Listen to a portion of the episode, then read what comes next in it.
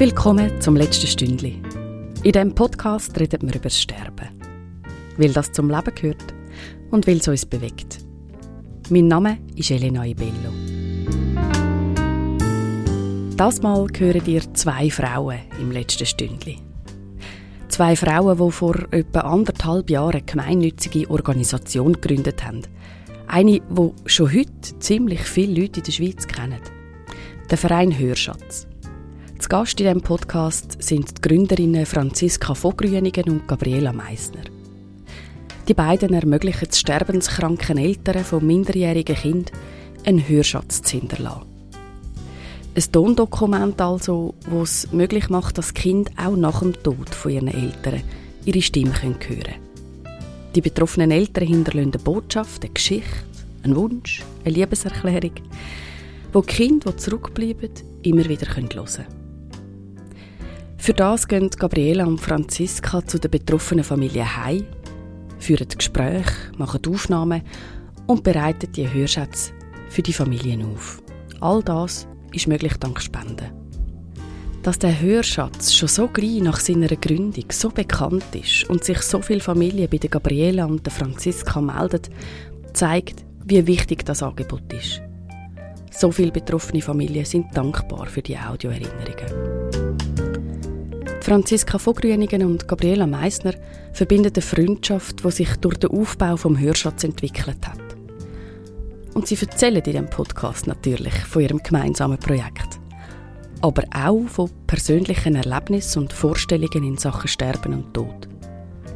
Sie beide beschäftigen sich nämlich auch neben dem Hörschatz sehr intensiv mit diesen Themen. Beide bieten als selbstständige Audiobiografien für alle an. Gabriela Meissner hat bei Palliativ Zürich und Schaffhausen geschafft, arbeitet immer noch auch im Themenbereich Advanced Care Planning und macht außerdem den Podcast Polypod. Ein Podcast über Palliativcare in der Schweiz und einen, den ich euch sehr gern einmal mehr ans Herz lege. Ebenfalls von Herzen empfehlen will ich euch den Podcast von der Franziska von Grünigen.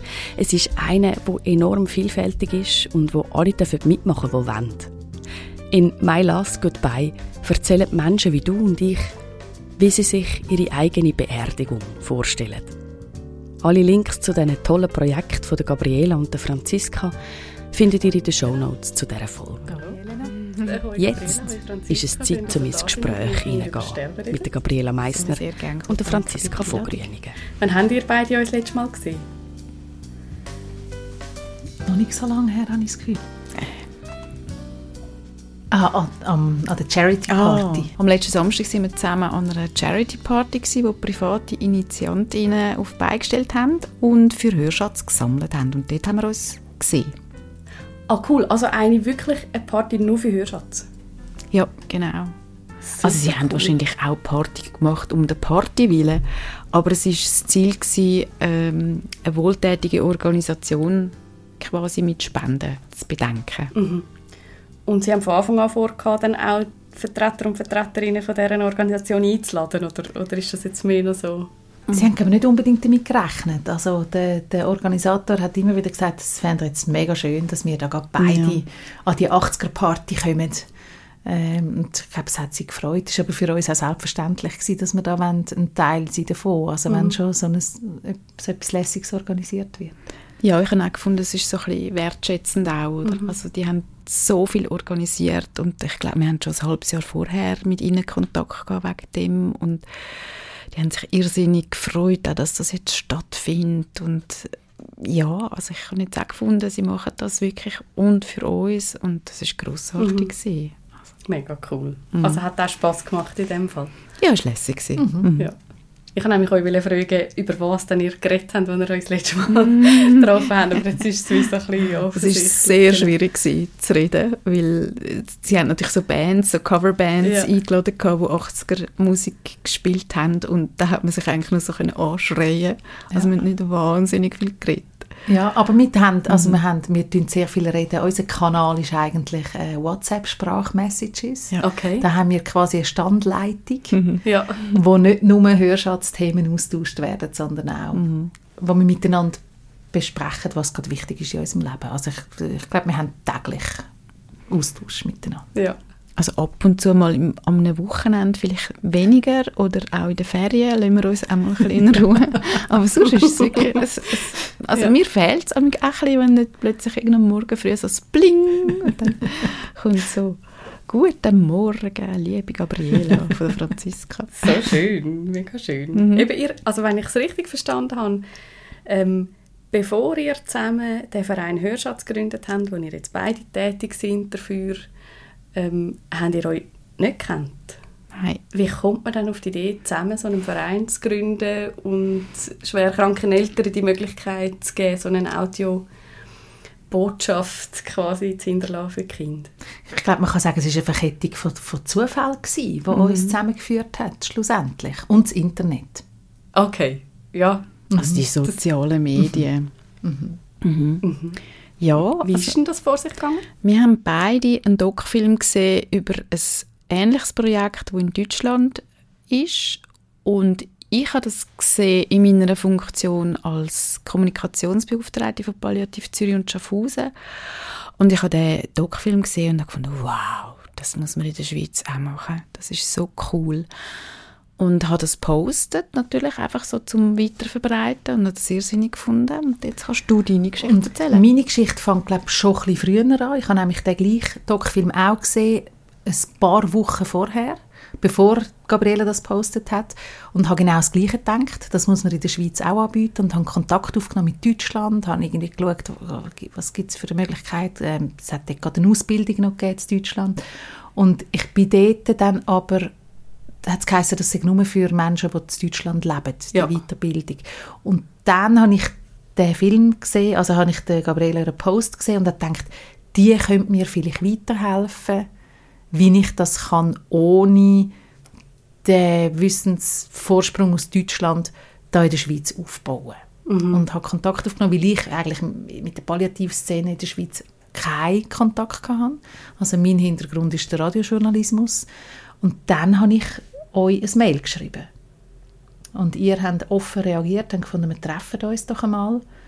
Und dann haben wir das gemacht, hat die erste Sitzung gegeben, wo es so ein bisschen darum gegangen ist, ja, überhaupt, wie könnt, also, was ist es gegangen? So ein bisschen Einschätzung von Palliativ Zürich und Schaffhausen, wie, wie was für Möglichkeiten gibt es? Ja, Wie seht ihr das? Genau, so ein bisschen das Vernetzen, allenfalls so ein bisschen ähm, auch das bekannt machen, natürlich in der Polyszene, so, um das ist es mhm. mal so ein bisschen gegangen, mhm. oder? Und irgendwie habe ich dann aber zwischenzeitlich gleich Zusage bekommen, dass ich auf Deutschland gehen an die Weiterbildung Aha. und dann haben wir abgemacht, ich gehe mal auf Deutschland und komme wieder zurück mit der Erkenntnis. Ja. Und in dieser Zeit, als ich dann in Deutschland war, und zurückgekommen bin, hat sich Gabriela überlegt, dass sie eigentlich gerne würde sich privat engagieren für das, für die ah, Idee, okay. also ja. außerhalb mhm. von ihrer Funktion mhm. als Kommunikationsverantwortliche. Genau, und dann haben wir eigentlich uns dann wieder getroffen im Januar dort oder im Dezember, ich weiß es nicht mehr, und dann habe ich Franziska gefragt, hey, wie würdest du das finden, wenn wir das zusammen machen und, und seither machen wir es zusammen. Läuft's. mhm. Mega schön. Mhm. Extrem, ja. Ja, danke, dass ihr das macht an dieser Stelle. Ja, merci. Wirklich danke. super schön. Es ist eine schöne Arbeit, ja. ja. Könnt ihr mh, mm, schildern, was für Situationen dass sich Eltern bei euch melden, um einen Hörschatz aufzunehmen? Hm. Also wo sie sich befinden drin? Ja.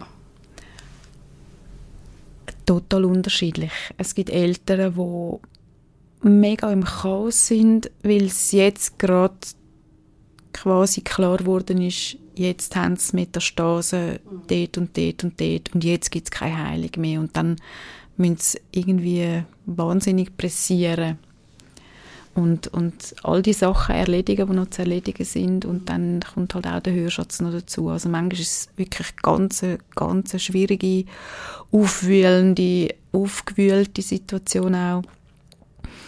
Und manchmal haben sie aber auch noch genug Zeit. Also es, ist, es kommt so auf den Verlauf der Krankheit drauf an. Meistens geht es halt einfach sehr schnell bei den jungen Menschen. Und es sind total unterschiedliche Situationen, würde ich sagen. Also jede ist wieder völlig mhm. anders. Sind dann nicht immer die Eltern, also die Betroffenen selber, die sich bei uns melden? Das sind häufig auch beste Freundinnen mhm. zum Beispiel oder das Umfeld, wo Kontakt aufnimmt. Auch wie so weil es eine Möglichkeit ist, zum irgendwie helfen. Also es sind ja eigentlich, wenn jemand von so einer Diagnose betroffen ist, ist das Umfeld in erster Linie ohnmächtig oder? und hilflos und fühlt sich irgendwie der Situation ausgeliefert. Und ich glaube, es ist dann auch ähm, ab und zu noch schön, wenn man wie etwas hat, was man machen kann. Und das ist dann sich bei uns melden, bei uns abklären, wie funktioniert das überhaupt, wie geht das, wann wäre es möglich. Mhm. Und das finde ich immer auch schön, um einfach so zu sehen, das Netz, wo die Leute drin stecken, die Mütter und Väter drin sind, wo ihnen einfach helfen, wo sie unterstützen, was es nur geht. Mhm. Mhm. Ähm, aber der Zeitfaktor spielt ja schon noch ein eine Rolle, oder? Wie, wie fest quasi pressiert es jetzt, weil man wirklich nicht weiß, ob man die nächste Woche noch überlebt oder, oder kann man davon ausgehen, ja, jetzt, so schnell wird es jetzt ziemlich sicher nicht gehen. Äh, kann man noch ein bisschen Zeit nehmen. Macht das etwas mit der Stimmung auch für, für die Aufnahmen? Oder? Also ich glaube, das ist das grosse Dilemma, wo wir jedes Mal alle Beteiligten drinstecken, also Mütter und Väter, aber auch wir ja. als Audiobiografinnen oder als die, die das koordinieren ähm, mit diesen Aufnahmen. Weil es einerseits vom, vom Prozess her der Zeitpunkt muss erreicht sein, wo Mütter und Väter finden, jetzt will ich das machen, mhm. weil ich akzeptiere, es gibt keine Heilung mehr. Und andererseits muss aber auch ein guter Zeitpunkt sein vom, vom Krankheitsverlauf her, wo es noch mögen. Und das ist nicht immer, äh, wie sagt man, nicht immer so kongruent oder nicht immer in einem idealen Verhältnis. Also manchmal kommt, kommt die Einsicht so spät, dass es dann einfach schon ganz schwierig wird, zum die Aufnahme machen. Das haben wir jetzt vor allem bei äh, Menschen mit Hirn Tumor erlebt, wo dann plötzlich das Erinnern schwierig wird, Oder wo das Reden. das Reden schwierig wird, genau. Und gleichzeitig kann man ja die Leute auch nicht, man könnte es ja nicht drängen, also wir können nicht, nicht wir sind die, die ihnen sagen, hey, du musst das jetzt machen, weil nachher ist es zu spät. Das ist wie etwas, was selber muss mhm. passieren. Mhm. Ja. Ja, ich glaube, das ist so ein Prozess, den man auch spürt. Also häufig sind es ähm, häufig findet der Kontakt wie schon früher statt. Und dann lohnt es sich aber wie noch so ein bisschen Zeit. Also das haben wir auch noch öppen, oder? Also nach dem Motto mal ein bisschen absichern, das, das wäre eine Möglichkeit, das könnte man machen. Aber jetzt noch nicht, jetzt noch nicht, jetzt ist noch zu früh. Und dann kommt dann plötzlich dann eben irgendwie das Telefon und, und dann sagt dann so eine, eine Mutter oder ein Vater, du, jetzt überholt mich die Krankheit gerade, jetzt so, jetzt pressiert es. Und dann ist es dann so ein ein Notfallhörschatz, oder? Das kann dann auch sein, oder dass man dann wie nicht mehr kann fertig aufnehmen kann, dass dann halt Sachen fehlen oder so. Aber das sind, glaube Sachen, die einfach wie auch ein bisschen systemimmanent sind, oder? Weil es halt einfach ganz schwierig ist, auch so die Erkenntnis und das, das Eingestehen von, jetzt ist es so, dass ich wird sterben. Mhm. Mhm. Es braucht seine Zeit. Mhm. Ihr sind ja beide Mütter. Ich nehme an, dass euch die Frage ständig gestellt wird, aber ich muss sie jetzt einfach auch noch stellen. Wie schafft ihr das, als, als selber als Mütter in so einer Situation wie ähm, zuzulassen und da zu sein und das zu machen und quasi, wie soll ich sagen, das alles zu heben und, und bei sich zu bleiben, ohne irgendwie völlig Kontrolle zu verlieren? Ich glaube, es macht uns ein bisschen einfacher, weil wir ja mit einem ganz klaren Auftrag dort gehen in die Familie. Also wir gehen ja nicht als Freunde oder wir gehen nicht als Verwandte oder so oder Mitbetroffene, sondern wir gehen wirklich mit dem Auftrag. Wir lernen die Menschen kennen im Wissen darum, er wird sterben oder sie wird gleich sterben. Mhm. Ähm, das heißt, es ist wie ganz klar abgesteckt der Rahmen und und dann glaube ich halt einfach wie wir können ja dann auch wieder aus der Situation rausgehen, nachher, wenn wir die ähm, Eltern begleitet haben. Und ich finde, es ist, ich empfinde es wie so als das Mindeste, was ich für jemanden tun kann, wo in so einer Situation ist, so einer ganz, ganz schwierigen Situation, dass ich ihm einfach zuhöre und helfe in dieser Zeit Spanne, das ein bisschen mit auszuhalten. Oder? Das ist, ich finde, das Mindeste, was man machen kann für einen Menschen, der, der in so einer Ausnahmesituation ist. Und ja, ob das schwieriger ist, wenn man selber Kind hat, glaube ich nicht. Ich glaube, es ist wie auch so eine, es ist wie so eine Erkenntnis, dass wenn ich auch in so einer Situation wäre, wäre ich ja total froh, ich hätte jemanden so an meiner Seite, der mich da dabei unterstützt. Es ist, glaube ich, wirklich wie auch so ein Dienst, den man jemandem kann erweisen kann. Mhm. Mhm. Geht fest um Aushalten. Ja. Ja. ja. Ähm, also die meisten Mütter und Väter, die ich treffe, die sind in meinem Alter. Vielleicht ein bisschen jünger. Also ich bin 44 und das ist so 42, 38. Es ist wirklich, ich komme, ich komme in Situationen rein, wo ich genau weiß, das könnte jetzt auch ich sein. Mhm. Also ich komme in Wohnungen rein, die mich an meine Wohnung erinnern. Komme, also es, ist so, es sind Lebenswelten, die meine Lebenswelt sein Und mir hilft aber wirklich auch eben das fest. Ich habe die Expeditionsleitung, ich bin da zuständig dafür, um den Rahmen zu behalten. Ähm, es, es ist auch nicht meine Geschichte. Mhm. Es ist nicht meine Geschichte. Und ich kann mitfühlen und wir laufen vielleicht auch manchmal Tränen ab. Es gibt so, wie so, ich habe das unterdessen auch schon herausgefunden, es gibt gewisse Sachen, die mich mehr berühren und andere, die mich weniger berühren. Es sind immer etwa so die gleichen Sachen. Ähm, aber es ist nicht meine Geschichte und ich mache eben, wie es Gabriela gesagt hat, ich mache das, was ich kann machen, mache ich jetzt in dem Moment. Mhm. Mhm. Ja. ja. Ja.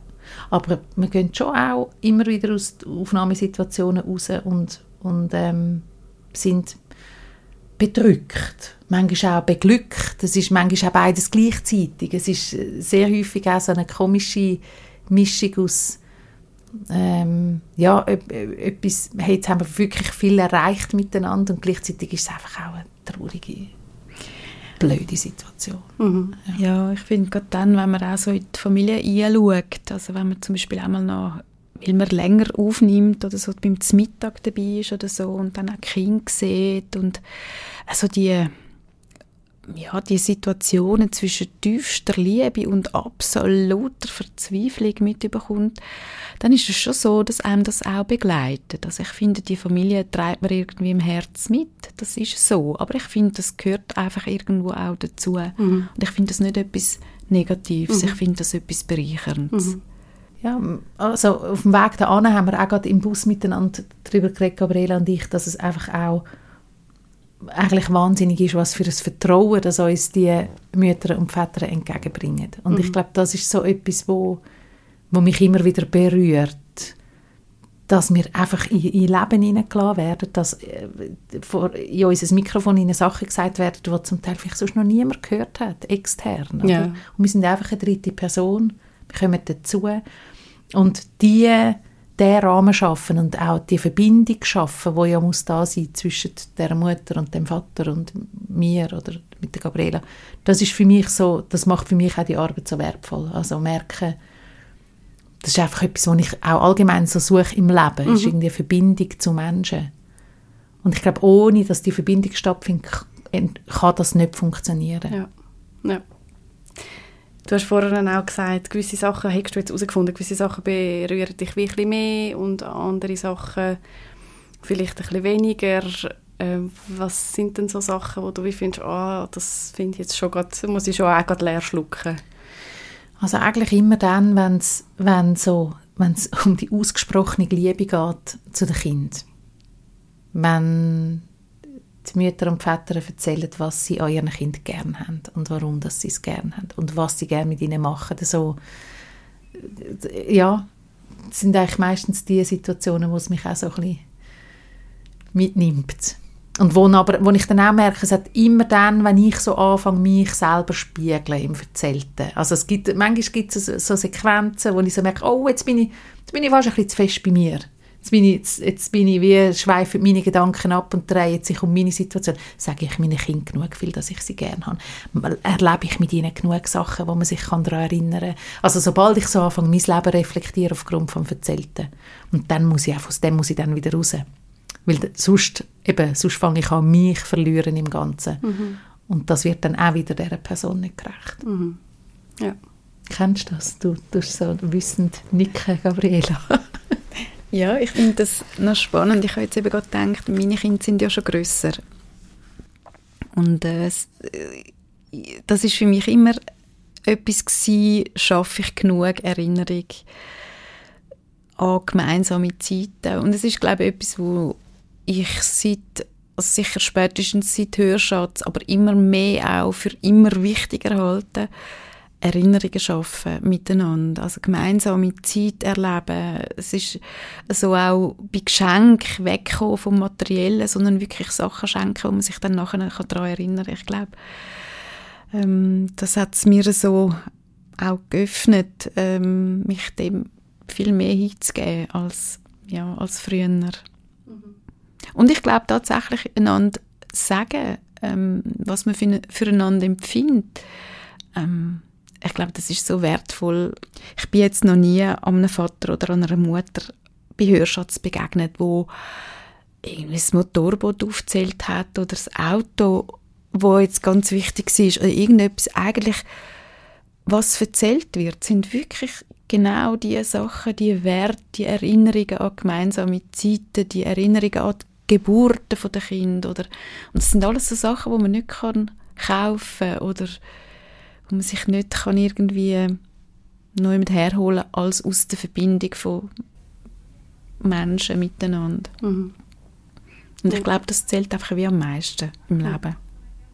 Ich wollte dich, Gabriela, noch etwas anderes fragen. Ähm, du hast es ja auch selber erlebt, wie es kann sein, wenn man wie nicht so sicher ist, wie es weitergeht mit dem eigenen ja. Leben. Du hast eine Krebsdiagnose gehabt. Ähm, was sind deine ersten Gedanken, gewesen, wo du gemerkt hast, etwas stimmt nicht mit meinem Körper? Das Verrückte war eigentlich, dass ich das gar nicht gemerkt habe. Ja. Ähm, und das habe ich auch so das Fatale an der ganzen Situation gefunden, dass ich ähm, das Gefühl hatte, ich bin gesund, mir geht es gut, ich treibe viel Sport, ich bin schlank, ich bin boah, so, ich habe das Gefühl, ich mache wirklich viel für mich. Und dann kommt so ein Hammer. Und ich bin, ich weiß noch, ich, meine Frauenärztin ist einfach so ein bisschen, sie hat gesagt, ah, da hat in der Brust hat so eine Stelle, die müssen wir ein bisschen im Auge behalten. Und hat mich dann später nochmal bestellt, einfach ein paar Monate später. Und dann, und ich bin so völlig ahnungslos und irgendwo so unbeschwert dort. Und ich, also ich bin dann auch ganz unbeschwert nachher an die Mammographie gegangen, wo sie dann in den Weg geleitet hat. Und ich habe das Gefühl mir kann gar nichts passieren gibt es bei uns auch nicht in der Familie. So. Und dann ist eigentlich einen Tag später hm, das Telefon gekommen, ja, da ist tatsächlich ein Tumor gewachsen. Und das hat mich wirklich so wie ein Hammer getroffen, oder? Also das ist von einem Moment auf den anderen einfach zack, ist, ist das Leben völlig nur noch unsicher, oder? Man hat sich so, und das habe ich dann aber auch irgendwie für mich selber wie auch müssen erkennen, man wähnt sich so in einer Sicherheit und man hat sie ja eigentlich überhaupt nicht. Man hat sie überhaupt nicht. Und das habe ich eigentlich auch, also im Nachhinein kann man gut sagen, spannende Erfahrung gefunden, ähm, dass man so die Sicherheit, eben wo man sich so drin suhlt, man hat sie überhaupt nicht. Und ich habe dann wirklich lange auch so mit dem allem gehadert. Man sucht dann auch ein die Schuld bei sich. Was habe ich, hätte ich dort sollen? Man sucht, man hat dann das Gefühl, oh, mein Lebenswandel ist vielleicht zu wenig, Karma und so, oder? Also man fängt wirklich überall an, auch so ein an sich selber zu zweifeln. Und man kann ja wie relativ wenig eigentlich selber machen, um das angehen, oder? Es ist nicht, ich kann jetzt in die Physiotherapie und nach zehnmal ist dann das wieder gut, sondern man muss sich auch so ein bisschen die Hände von Ärztinnen und Ärzten begeben und ähm, ja, man ist so ein bisschen äh, passiv. Also man wird so ein bisschen passiv in so einer Situation, also im Sinne von, nein, ich muss, das ist nicht Oder passiv, wie heißt das? Man ist, man ist so ein bisschen ohnmächtig, mhm. man ist so ein bisschen ausgeliefert auch, man muss jetzt wie, schneidet sie echt jetzt wirklich genug weg. Ähm, mhm. so ein bisschen, das habe ich auch ganz wichtig gefunden. Ich habe aber wirklich eigentlich auch schaurig Glück gehabt, dass ich in einer Situation war, bin in dem äh, Spital, wo ich war, dass ich wirklich Ärztinnen hatte, wo ich extrem vertraut habe. Und schon meiner Frauenärztin extrem vertraut, weil sie einfach, ich habe gefunden, sie hat einen, ähm, sie ist da sehr aufmerksam und sie ist eigentlich die gewesen, die das wirklich ganz, ganz schnell und früh gesehen hat, das ist etwas nicht gut. Das heißt, man hat es sehr früh erkannt. Ich kann mir dadurch eine Chemo ersparen.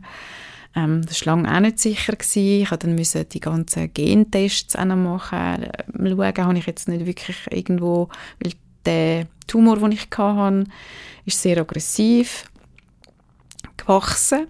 Und ähm, es gibt ja verschiedene Einteilungen und bei dem Tumor ist es so, dass meistens die Frauen den haben, die eine genetische Bedingung haben äh, für Brustkrebs. Und darum habe ich noch die ganzen genetischen Untersuchungen müssen machen, weil dann wäre auch dann die Weiterbehandlung anders gewesen. Es wäre dann sicher so weit gewesen, dass man gesagt hat, ja, man nimmt äh, Brüste weg und macht einen Wiederaufbau und so, dann hätte ich noch nicht dürfen bestrahlen und, und, und, und. Es ist so ein Rattenschwanz von Entscheid gewesen, mhm. wo mich da so auch verunsichert haben und das ist sehr lang gegangen, es ist gerade Corona gewesen, es ist so, aber über alles hinweg, muss ich sagen, habe ich einfach ein unglaubliches Glück gehabt. Und darum bin ich fast so ein bisschen missionarisch unterwegs und sage, Frauen gehen. Wirklich, all die Untersuchungen sind aufmerksam mit euch und mit eurem Körper.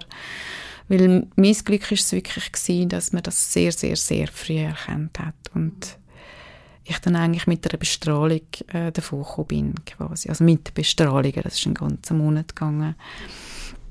Und äh, von dort her habe ich einfach so unglaubliches Glück gehabt. Aber ähm, ja, ich bin noch nicht aus dem Schneider. Also ich kann, ähm, habe jetzt gerade Halbzeit. Man sagt ja, nach fünf Jahren ist quasi äh, dann die Heilung erreicht. Also wo sich es nicht mehr würde nochmal zeigen. Und da habe ich jetzt Halbzeit und mhm. Bin einfach immer noch sehr aufmerksam natürlich und sehr, sehr regelmäßig in Behandlung. Mhm. Aber geht es dir heute in dem Sinn gut mit dem? Oder ist es wie auch etwas, so einem dann immer wieder so, wenn es dort zwickt oder da etwas komisch ist, dass man gerade sofort irgendwie wieder das Horrorszenario im Kopf abspielen hat? Oder? Das ist wirklich so. Also, dass, dass man dann irgendwie denkt, ähm, ja, klar haben die Lymphknoten alle angeschaut und rausgenommen, die, die können, hätten können betroffen sein und man hat klar, klar man hat zwar nichts gefunden, aber es könnte ja gleich, also natürlich, also das ist äh, etwas, was einfach läuft im Kopf und da muss ich dann noch manchmal einfach wieder so ein bisschen zurücklehnen und dann frage ich dann noch meinen Mann, weil er ist immer dabei war und er hat immer ganz genau zugelassen. Und er ist Naturwissenschaftler und hat da immer sehr mit dem, Natur, mit dem naturwissenschaftlichen Ohr gelost und hat mir dann das immer nochmal erklärt, weil ich habe dann natürlich immer nur das Schlimme gehört und er hat so das Vernünftige gehört und dann immer können fragen, wie hast du das verstanden und wie siehst du das und wie und er hat mir dann das immer wieder nochmal in einer Geduld erklärt und und ähm, er ist für mich ein ganz wichtiger Ansprechpartner nach wie vor in dem und, und jemand, der mir kann, wie so die Ruhe auch wieder ein bisschen vermitteln, mhm. die ich sonst vielleicht nicht hätte. relativieren. Oder? Ja. Und ich mache wirklich Sachen, die ich selber kann beeinflussen kann. Ähm, ich mache noch Misteltherapie, neben allem Medizinischen. Und das ist mir wichtig, weil das ist wie etwas, was ich selber mache. Das äh, tue ich mir selber auch initiieren. Und ich habe die Ernährung umgestellt. Und das sind einfach zwei Sachen, die ich für mich kann wie machen und, und die habe ich im Griff. Mhm. Oder? Du bist eben aktiv, oder? Selber genau, da bin ich aktiv mhm. und nicht nur ausschließlich der Medizin mhm. quasi eben das äh, so ausgeliefert. Mhm. Wie hat denn das Ganze deinen Blick aufs Leben verändert? Ja, ich glaube natürlich noch viel deutlicher, so dass, was ist wirklich wichtig im Leben? Was will ich, was will ich wirklich und was will ich nicht mehr? Ich bin recht radikal geworden, auch in Bezug auf Beziehungen, wo ich wirklich gefunden habe, das tut mir nicht gut. Dem setze ich mich nicht mehr aus. Und habe gewisse Beziehungen auch abgebrochen, die mir nicht gut tun haben. Und auf der anderen Seite aber halt wirklich auch so das Gefühl von ja, was möchte ich hinterlassen in meinem Leben? Was möchte ich vielleicht noch erschaffen in meinem Leben? Welche Erinnerungen will ich mit wem haben und können teilen? Und natürlich halt auch, ja, wie würde ich jetzt einmal sterben? Also das sind sicher Gedanken, die ich mir natürlich früher auch schon gemacht habe, eben weil ich da nicht so eine Berührungsangst habe, aber wenn es einem selber tüpft, dann macht man sich wirklich auch Gedanken. Und was mich so ein bisschen die Hörschatzarbeit vielleicht auch gelehrt hat, ist, klar, es haben alle Angst vor dem Sterben, ähm, aber ich habe dann mir eigentlich immer so gesagt, ich glaube, es haben schon so viel vor mir geschafft, ich würde das jetzt auch schaffen. Also die, ähm, es hat mir glaube wirklich auch gut getan, so das zu sehen, es ist möglich, dass man das durchsteht, dass wir haben so ein super Gesundheitssystem bei uns, wir haben Palliativcare in der Schweiz. Es ist zu schaffen. Mhm. Und das hat mir schon auch ein bisschen, so ein bisschen eine Ruhe gegeben. Auch. Mhm. Aber du hast dich ja auch schon vor dem und auch vor Hörschatz schon fest mit diesen Themen befasst. Ähm, ich weiß noch, 2018 habe nachgeschaut, hast du mir mal eine Nachricht geschickt. Du befasst dich fest mit diesen Themen und du würdest auch sehr gerne äh, diese Sachen quasi beruflich beackern. Mhm. Und hast dann ein paar Monate später eben bei Palliativ Zürich und Schaffhausen angefangen zu arbeiten. Wieso hast du dort hineingehen in diese Themen?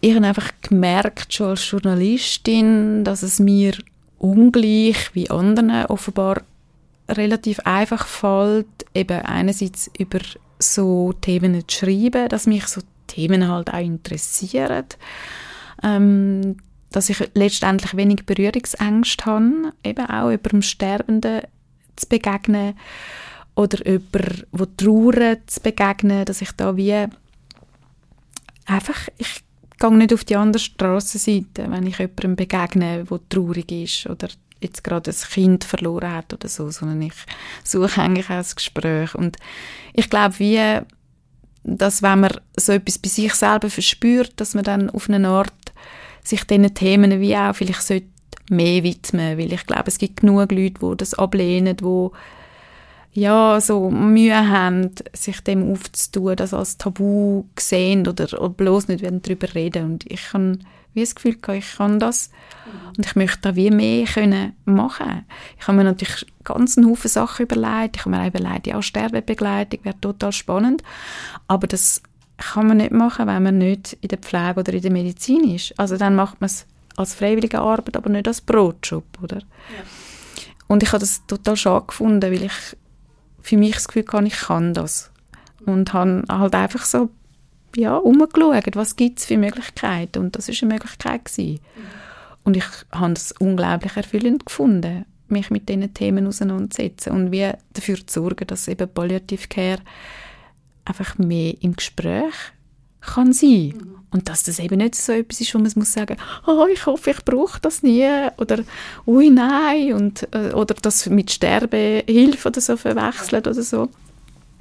Ich habe das sehr ähm, erfüllend gefunden. Mhm. Also es hat für dich nicht so einen Moment gegeben, wo du denkst, ah oh ja, das sind die Themen, mit denen will ich mich befassen, sondern du hast einfach so gemerkt, ja, irgendwie ist da etwas, da habe ich auch eine Ressource, ein Potenzial, dem will ich nachgehen, so nah dies nach.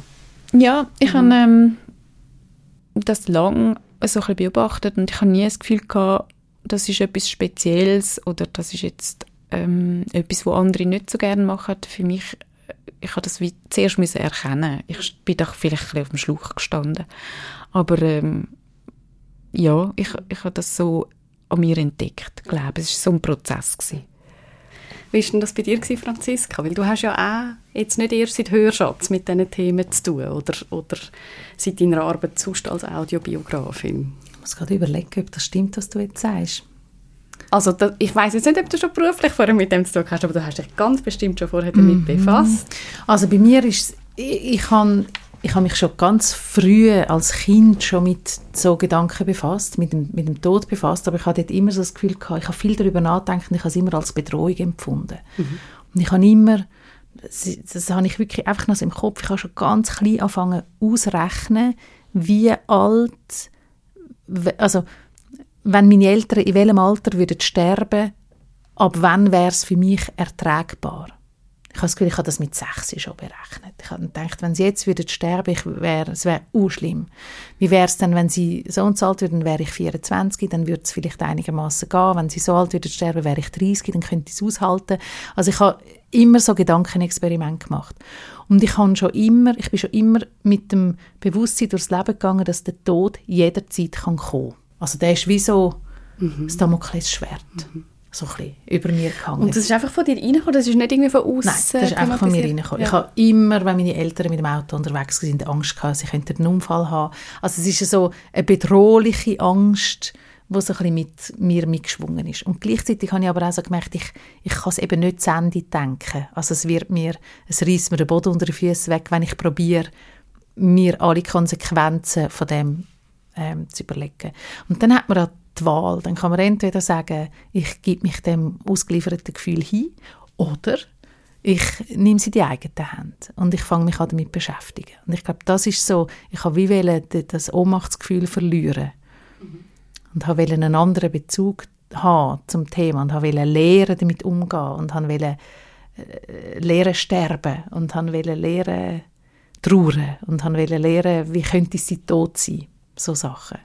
Und ich glaube, die Auseinandersetzung mit den Themen ist für mich wirklich der Prozess. Das ist, hat ganz viel zu tun mit jeder Begegnung, kann ich für mich selber etwas lernen. Mhm. Also ich kann für mich selber wie Weg sehen, wie kann man es machen. Wie kann man mit der Endlichkeit umgehen? Was für einen Lebensentwurf kann man wählen, wenn man weiß, das Leben geht nicht mehr lang, ganz bewusst. Und das ist für mich spannend daran. Mhm. Und ich habe aber gleichzeitig Ah, Entschuldigung. Nein, sag. Ich habe gleichzeitig, also ich habe, das ist mir gleich gegangen mit der Gabriele, ich habe dann überlegt, Trauerbegleiterin wäre vielleicht noch etwas, oder Sterbebegleiterin. Und ich habe gleichzeitig immer so das Gefühl, mir fehlt doch die Legitimation. Ich bin doch Radiomoderatorin. Ich mache doch irgendwie, ich bin, unterhalt, ich bin in einem Unterhaltungsbusiness. Wie, wie schaffe ich die Brücke zu diesen Themen? Was gibt mir die Legitimation, um mich mit diesen Themen zu beschäftigen, ohne dass ich in meinem eigenen Umfeld je, abgesehen von meiner Großmutter, irgendeinen Todesfall hatte im engen Umfeld. Und ich habe immer das Gefühl, man muss doch irgendwie qualifiziert sein für das. Und das reine Interessen oder so die, die Anziehung, die das Thema hat, lange doch irgendwie nicht. Und als ich dann eben den Hörsch also den, den Doc-Film gesehen habe, habe ich gemerkt, das ist die Verbindung, das ist die Brücke vom, vom einen zum anderen. Mhm. Und dort ist eigentlich so der, also es hat mich von Kopf bis Fuß elektrisiert, ja. als ich das gesehen habe. Es war wie eine Erleuchtung. Es war wirklich wie eine Erleuchtung, ja, ja, eine, eine Erkenntnis. Und früher haben mich einfach immer schon, also beruflich, vielleicht meinst du das, mich haben einfach immer Lebensgeschichten interessiert. Mhm. Also seit jeher, als mhm. ich beim Radio Gespräch geführt habe, mhm. sind es nicht die Prominenten gewesen, die von ihren äh, grossartigen Erlebnissen erzählen, sondern vielleicht auch bei normalen Menschen reinschauen, ja. wie leben die, was bewegt die. Ja.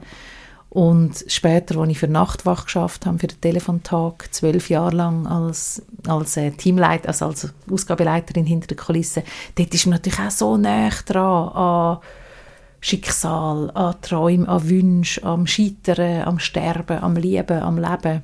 Und das ist das, was mich fasziniert mhm. und, und antreibt. Wenn es existenziell ja, wird. genau. Mhm. Mhm. mhm. Du hast aber, also es hat jetzt wie so gedacht, du hast dich wie einfach irgendwann entschieden, eben, du tust dich nicht einfach dieser Angst ausliefern und lässt jetzt das ein bisschen brodeln, etwa den Deckel wieder drauf, sondern es war eine Entscheidung, sich dem zu widmen, vielleicht etwas anzufangen damit, vielleicht das Thema ein bisschen zu knetten, mhm. sich anzueignen. Ist es hat es einen Tag X gegeben, wo die Entscheidung gefallen ist? Oder wie, wie bist du zu der gekommen? Also was für mich, äh, glaube ein wichtiger Prozess war, ist, ich habe immer verfolgt, was Herzensbilder macht. Ja. Herzensbilder, Kerstin Birkeland, ja. wo das gegründet hat, wo für ähm, wo, wo Bilder ermöglichen von Kindern, die zum Beispiel tot auf die Welt kommen oder wo ganz früh sterben wegen einer Krankheit. Erinnerungsbilder. Erinnerungsbilder, genau. Und sie hat das ähm, immer sehr eindrücklich, eindringlich geschildert. Und ich weiß dann, dass ich die, die, die Berichte wie aufgesogen habe. Also wie gehen die Familien mit dieser Situation um? Was löst das ihnen aus? Welchen Gefühlen sind sie ausgesetzt? Wie, wie kann man so ein Schicksal ertragen und aushalten? Und dann habe ich mal Kerstin eingeladen als Gast zu mir in die Gesprächssendung «Fokus» bei SRF 3. Und das war einfach für mich ein ganz wichtiges Gespräch, gewesen, weil ich von ihr so viel gelernt habe darüber, wie man auch Abschied nehmen kann. Mhm. So, ein, mhm. ein unkonventionellerer ja. Weg, als es vielleicht landläufig gemacht wird. Und so der Unersch das Unerschrockene im Zusammenhang mit dem Tod. Für sich einstehen. Für, für das einstehen, was man selber will, wo man das Gefühl hat, es ist für die anderen gut. Einfach andere Wege gehen, radikal aufs Bauchgefühl hören und nicht darauf, was irgendein, irgendein Glaubenssatz äh, uns eingerichtet hat, eine Konvention sagt, wir müssen es machen. Das ist für mich ganz prägend gewesen. Und das hat ein bisschen geholfen, den Schreck vor dem Tod wie zu, zu verlieren. Mhm. Also so zu merken, ah, man hat ja, eben, man, man hat, es war wie eine Selbstermächtigung, schon nur in meiner Fantasie, wie ich mit dem Thema mhm. umgehen mhm. Und es gibt Möglichkeiten. Und irgendwann genau. hast du wie gemerkt, du kannst deine bisherigen Fähigkeiten und Skills genau, genau. für das ja. umsetzen.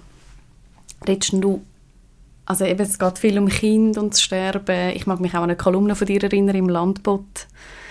Ähm, das ist aber schon sehr lang her. Das ist, als ich eben auch, schon, auch noch zu Winterthur gewohnt habe. Ähm, als ich mit meiner Tochter ja, über das Sterben geredet habe. Genau. Das war etwa drei. Gewesen. Ja, ja. ja. genau, die ja. meine ich. Mhm. Das hat mich wirklich auch mega berührt. Also eben so die also mich hat es relativ offensiv im guten Sinn und und, und auch so ein bisschen leichtfüßig. Mhm. Auch im guten Sinn. Mhm. Mhm. Ähm, hast du das einfach irgendwann dann auch angefangen zu kultivieren, gerade nach so Begegnungen wie mit der Kerstin Birkeland oder ist das etwas, was du ja, ganz aktiv also angehst? Ich habe, nicht, ich habe einfach bewusst nicht die Möglichkeiten, die sich bieten, um über das Thema zu reden, nicht unter den Teppich gekehrt. Mhm. Also man könnte ja sagen, oh nein, wenn mit einem dreijährigen Kind über, über den Tod reden, nein, das geht dich jetzt noch nicht an, wir sind alle, oder? Mhm. Aber es ist doch extrem spannend zu hören, dass das Mädchen gerne einen pinken Grabstein hat, wo ein Stein drauf ist, den ich ihr mal angemalt habe, wie ein Kätzchen. Und dann steht irgendwie drauf, ich weiß nicht mehr, weißt du noch, was sie hat drauf? Nein, es tut mir leid, das weiß ich nicht mehr. Irgendwie hat sie drauf, ich habe dich ganz fest gern. Ja, irgend so, irgend so genau. Ja, ja also das, ich habe dann einfach gemerkt, da liegt so ein Zauber drin, wenn man sich dem Thema offen gegenüber zeigt. Also kann so viel entstehen, wenn man eben auch das Leichtfüßige einlädt. Und mhm. das ist sowieso etwas, wo mich, wo, wo mich glaube auch äh, sehr ausmacht oder prägt in dem, was ich mache, dass ich eigentlich immer so ein bisschen Spielerische suche. Auch wenn es noch so noch so dunkle Themen sind, weil ich einfach irgendwie finde, hey, irgendwie, wo, wo, wo kann man dann, wo hat es trotzdem noch irgendeinen Funken, wo, mhm. wo gut ist. Ja. In allen Themen. In allen mhm. Themen, ja. Mhm. ja. Mhm. Du hast vorhin auch gesagt, ähm, dass dich das sehr inspiriert hat, dass man kann, gerade bei einem Abschied mega fest auf sich selber hören, auf sein eigenes Bauchgefühl hören, den Konventionen nicht mehr Aufmerksamkeit schenken als nötig quasi. Ähm, und ich habe mitbekommen, dass vor etwa einem Jahr ist dein Papi gestorben, gell? Mhm. Ähm, und ihr habt dort, so wie ich zumindest über Social Media mitbekommen habe, mega einen, einen individuellen, speziellen Abschied gefeiert. Wie war das gewesen? Was habt ihr da für einen Abschiedsfeier gemacht? Also wir haben ähm, im, im, zuerst im ganz kleinen Familienrahmen am Grababschied genommen. Dort haben wir uns für ein Studenthemengrab entschieden. Meine Mutter hat schon ein Plätzchen nebendran reserviert für sich. Das habe ich auch super gefunden. Also ich jetzt einfach weiss, sie kommt mal dort hin, wenn das Bier so weit ist. Das hat so ganz, ist irgendwie auch schön gewesen, dass sie so bestimmen Und dann haben wir irgendwie gewusst, das muss... Ähm, es muss einfach etwas Lässiges werden. Der Abschied muss irgendwie etwas Lässiges werden. Und wir haben bewusst nicht wählen, jemanden, der da so ein bisschen pastoral irgendeine Rede haltet, sondern wir haben jemanden, mein Vater war ein Medienmann, gewesen, wir haben den Hannes Hug gebucht, wo äh, verschiedene Leute wie, wie auf das Podium geholt hat, die über meinen Vater erzählt haben. Mhm. Aus ganz vielen verschiedenen Bereichen von seinem Leben. Und das ist eigentlich wie eine, ist ein wie eine eine Radiosendung, gewesen, ja. wo man so verschiedene Gäste einlädt. Und ich habe das extrem schön gefunden und passend und es ist gelacht worden. Und ja. es, ist einfach, ein, es hat ein feines Buffet gegeben. Also man gewusst, da dürfen wir nicht sparen. Beim Essen dürfen wir für meinen Vater nicht sparen. Es hat die feinsten Sachen gegeben, die man sich vorstellen kann. Kleine also ihr habt euch fest an dem orientiert, was er gerne hat, gerne gemacht hat? Ja, wir haben probiert, einen Kompromiss zu finden. Wir haben, er hat nicht, er hat nicht, ähm, hat nicht gerne über das Thema geredet. Er hat mhm. auch immer gefunden, ja, ja irgendwann trifft es mich dann auch. Aber er hat sich nicht so viele Karten schauen lassen. Aber wir haben gewusst, dass er schon, glaube gerne ganz einen grossen Abschied hatte. Also Grossmünster. So. die Kategorie. Die Kategorie. Und das haben wir aber gewusst, das wollen wir nicht. Aha. Das ist uns, das wollen wir nicht. Zu pompös? Ja, einfach zu gross und zu viel und so. Mhm. Dann haben wir es zuerst ganz klein machen, haben gemerkt, geht auch nicht, dass mit, mit doch etwa 120 Personen dann dort eingeladen sind. Und dann haben wir den, ja, einfach den Weg gefunden für uns. Es mhm. noch ein Duo gewesen, das Klarinette gespielt hat und Handorgeln. Also, wie heisst es? Ähm, Akkordeon. Akkordeon. Voilà.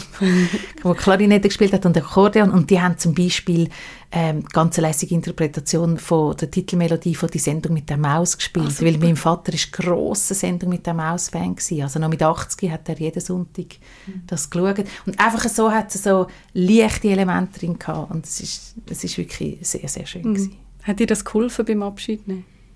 Also mir hat sicher geholfen, das zu können mitorganisieren äh, von Anfang an das einfach, ja, also dem, wie auch meine, wie sagt man, meinen Stempel geben auf eine Art, also das auch wieder etwas in der Hand wirken. machen, mhm. wirken. Ich weiss noch, dass ich im, im Zug, also als ich das Telefon bekam von meiner Mutter, dass er äh, gestorben ist, bin ich in den Zug eingestiegen, am Abend um 10 Uhr Winterthur, bei der S-Bahn auf Oerlikon gefahren und ich habe im Zug Todesanzeige geschrieben.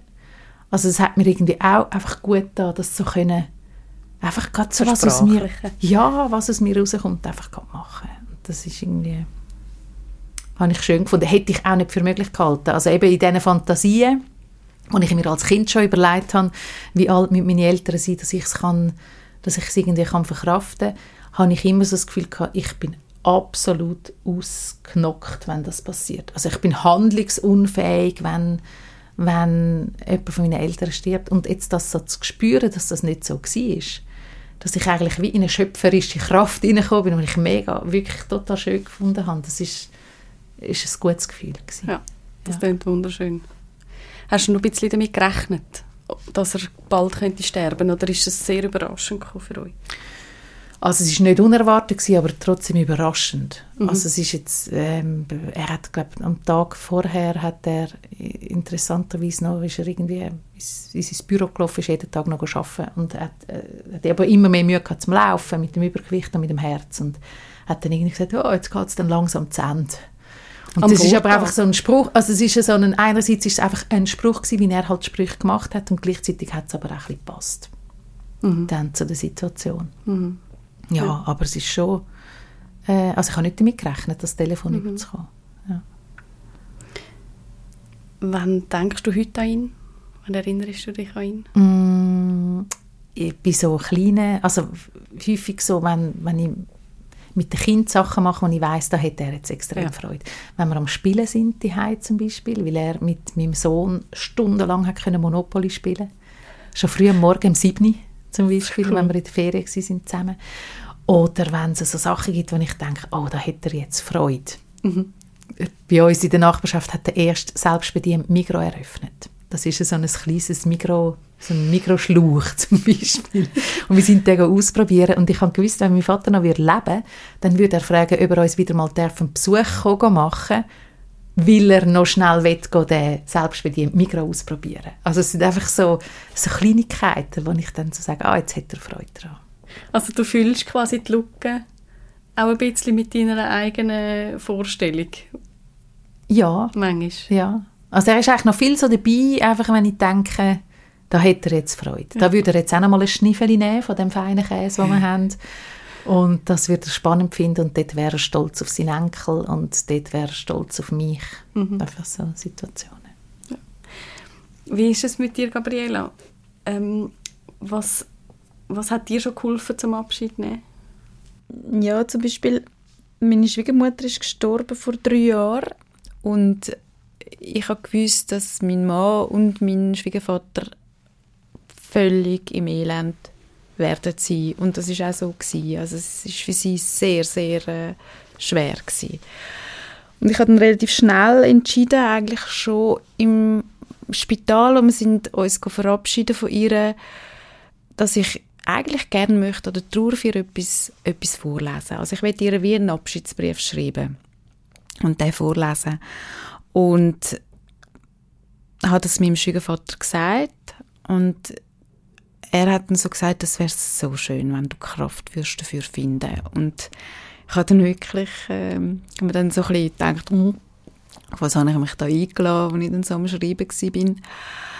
Ähm, weil dazu kommt noch, ähm, dass sie in Deutschland leben und ich kann jetzt nicht unbedingt so mit dem Heidi Deutsch dort vorlesen. ich habe gewusst, dass ähm, muss man dann auch noch sprachlich noch ein bisschen üben, sozusagen. üben. Also es hat mich jetzt auch ein bisschen zusätzlich unter Druck gesetzt natürlich, dass ich da auch noch sprachlich muss performen. Aber das ist etwas total Schönes gewesen. und das hat mir auch irgendwie auch ganz ein gutes Gefühl gegeben, mich von ihr verabschieden können, weil sie ist in dem Sinn unerwartet gestorben, wenn man das überhaupt kann sagen, wenn jemand schon 80 war, ist sie eigentlich nicht unerwartet, aber trotzdem, es hat uns überrascht. Und äh, ja, und ich kann ihr wie einfach viele Sachen nicht können sagen. Und ja, wo mir, wo mir eigentlich noch wichtig gewesen wäre, dass ich ihr das hätte können sagen was ich so an ihr geschätzt habe. Und das habe ich dann gemacht und es ist total gut gegangen. Ich bin auch nicht irgendwie in Tränen ausgebrochen oder so, sondern ich habe wirklich ähm, mich der grossen Trauergemeinde gestellt und habe das vorgelesen und das ist total schön gewesen. und das hat mir sehr geholfen, mich von ihr zu verabschieden.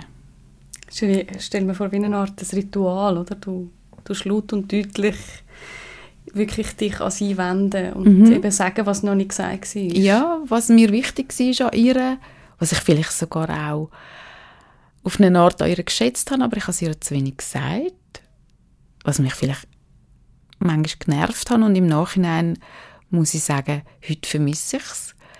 Ähm, so ihres Fragen, ihres immer Fragen, wie geht es dir denn? So das, das vermisse ich heute. Und, und früher hat es mir immer gesagt, ja, es geht mir schon gut. Also ja. so ein bisschen das implizit quasi, ja, es geht dir sicher nicht so gut. Mhm. Und mhm. heute fehlt es mir von ja. ihr. Ich habe das sehr schön gefunden, eine aktive Rolle können einzunehmen in dem Abschied. Mhm. Und auch das Gefühl, dass es meinem Mann und meinem Schwiegervater sehr gut tun hat, dass ich das gemacht habe. Ja. Also das ist wirklich etwas total Wertvolles gewesen. Ja. Mhm. Ja. Habt ihr beide irgendwie heute manchmal noch Ritual oder eben so Tätigkeiten, ähm, die ihr manchmal macht, wenn ihr jetzt jemanden vermisst, der nicht mehr da ist? Oder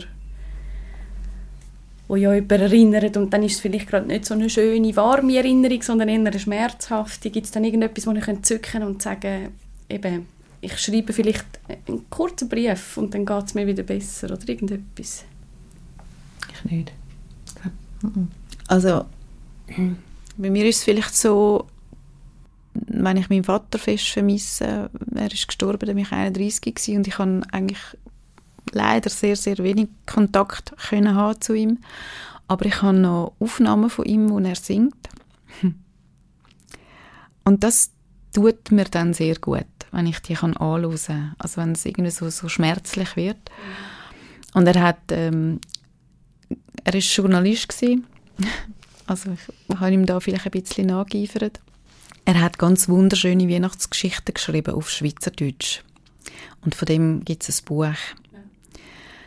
Und das ist so schön, da drin zu blättern, weil ich, eben, weil ich eigentlich so wenig von ihm weiß wirklich, und so wenig von ihm hatte. Und dort, finde ich, öffnet er so fest sein Herz. Und dort drin zu schneugen, ist etwas unglaublich Schönes für mich. Das ist jetzt aber wirklich mit meinem Vater spezifisch. Mhm.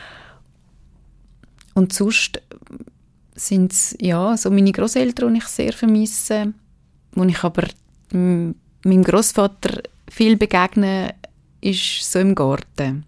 Mhm. Also er ist ein Gärtner und er hat natürlich immer Tipps und Tricks zur Hand gehabt und ich nehme an die Gartenschere, die ich von ihm geerbt habe und sage, komm Großpapi, sag mir, wie soll ich jetzt die Rosen am besten schneiden? So ein bisschen, das sind so die Sachen, die ich dann mache, wenn ich ihn wirklich fest vermisse, dass ich ihn irgendwie mitnehme in den Garten. Sehr schön, mega schön. Ich möchte gerne von euch zum Schluss noch hören, ähm, was ihr für Wünsche habt für euer Sterben. Also jetzt nicht nach dem Sterben, sondern wirklich, wie möchtet ihr gerne sterben, wenn ihr könnt, auslesen Ich glaube, ich wüsste gerne, dass ich muss sterben muss Mhm. Also ich wäre gerne darauf vorbereitet. Ich will jetzt nicht unbedingt aus heiter hellem Himmel sterben. Ähm, und ich stelle mir vor, dass die Menschen bei mir sind, die ich am allerliebsten habe, beim Sterben. Hast du dir auch schon einen Ort vorgestellt? Nein. Mhm. Und du, Gabriela? Ich kann nicht etwas wahnsinnig anderes dazu beitragen wie Franziska. Ich würde gern, wenn ich kann auswählen kann, auch bitte vorbereitet sterben. Obwohl ich dort auch ein bisschen Respekt davor habe, weil dann wäre es ja eigentlich mit einer Krankheit verbunden. Und wenn ich dann manchmal so sehe, wie unsere Hörschatzeltern sterben, mit was für Sachen sie noch umgehen müssen in dieser Zeit, dann habe ich auch Respekt vor dem. Trotzdem würde ich mir das wünschen, dass ich wie auch Abschied nehmen könnte und ich würde mir wünschen, dass meine Familie um mich herum ist, wenn das geht. Ich habe das bei meiner Großmutter sehr schön gefunden. Es sind wirklich alle da gewesen, als sie gestorben ist und ich glaube, sie hat sich das auch sehr, sehr gewünscht. Das habe ich gewusst. Das so schön gefunden, weil es ist eigentlich so ein Geschnatter gewesen, auf eine Art, aber so halt, wie es immer war in unserer Familie und ich glaube, das hat sie so davor getragen und das ist schön gewesen. Und so stelle ich mir das irgendwie auch vor. Und am liebsten daheim, wenn das geht. Ich würde sehr gerne daheim sterben, wenn das irgendwie möglich ist. Und vielleicht sogar im Garten. Mhm. Und wie möchtet ihr in Erinnerung bleiben? also Franziska wird sich ja wohl schon Gedanken gemacht haben dazu mit dem Last Goodbye. Also ich, ich, ich hätte eigentlich noch gern, dass wenn man so an mich denkt, dass man ähm, wertschätzend an mich zurückdenkt, aber auch sich ein bisschen über mich muss wundern. So so. Also wir haben, es ist wirklich lustig, wir haben letzte am, am Tisch während dem Halloween-Kürbisschnitzen über Sterben geredet und über Tod geredet und wer wie könnte beerdigt werden und so. Und dann hat einfach, hat meine Tochter, die ist neun, hat dann irgendwie so gesagt, oder, oder mein Partner hat gesagt, eben, und ja, und dann und dann wird dann die Mami sterben und dann hat die Lotta so gesagt, ja, und dann sagen wir alle, jetzt sind wir sie endlich los. Jetzt sagt sie nicht mehr die ganze Zeit immer irgendwie, ah, ich habe dich so gern. Oder irgendwie einfach so. gefunden.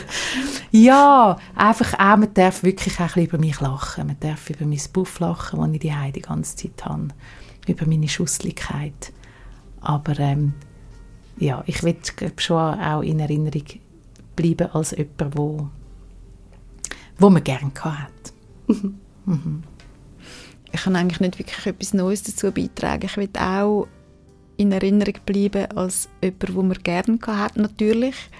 Aber auf der anderen Seite will ich auch in Erinnerung bleiben als äh, jemand, wo auch ganz viel Liebe gegeben hat.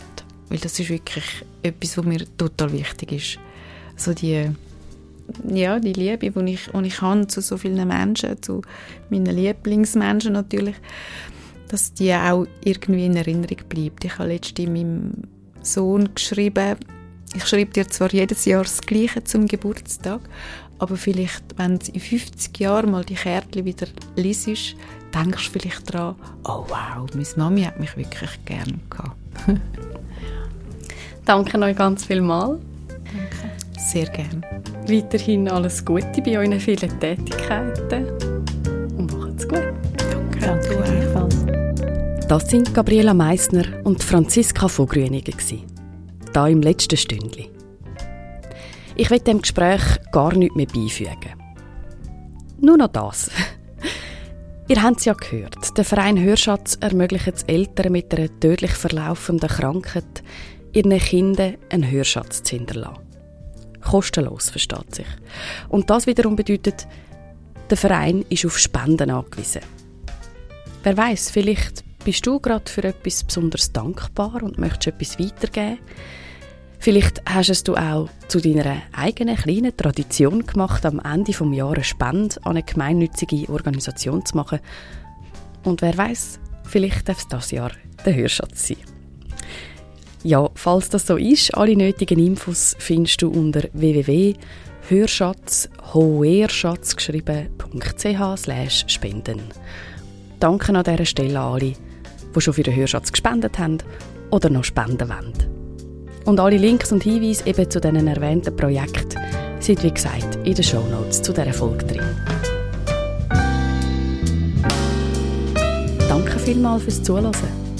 Danke für deine Aufmerksamkeit und fürs Mitdenken. Melde dich doch, wenn du Feedback oder Ideen hast fürs letzte Stündchen, via podcast.ibello.ch oder auch via meine nigelnagelneue Podcast-Website dasletztestündchen.ch oder wie immer über Instagram und Facebook. Ich freue mich über Rückmeldungen, über Sternchen und Bewertungen und wünsche dir einen wunderbaren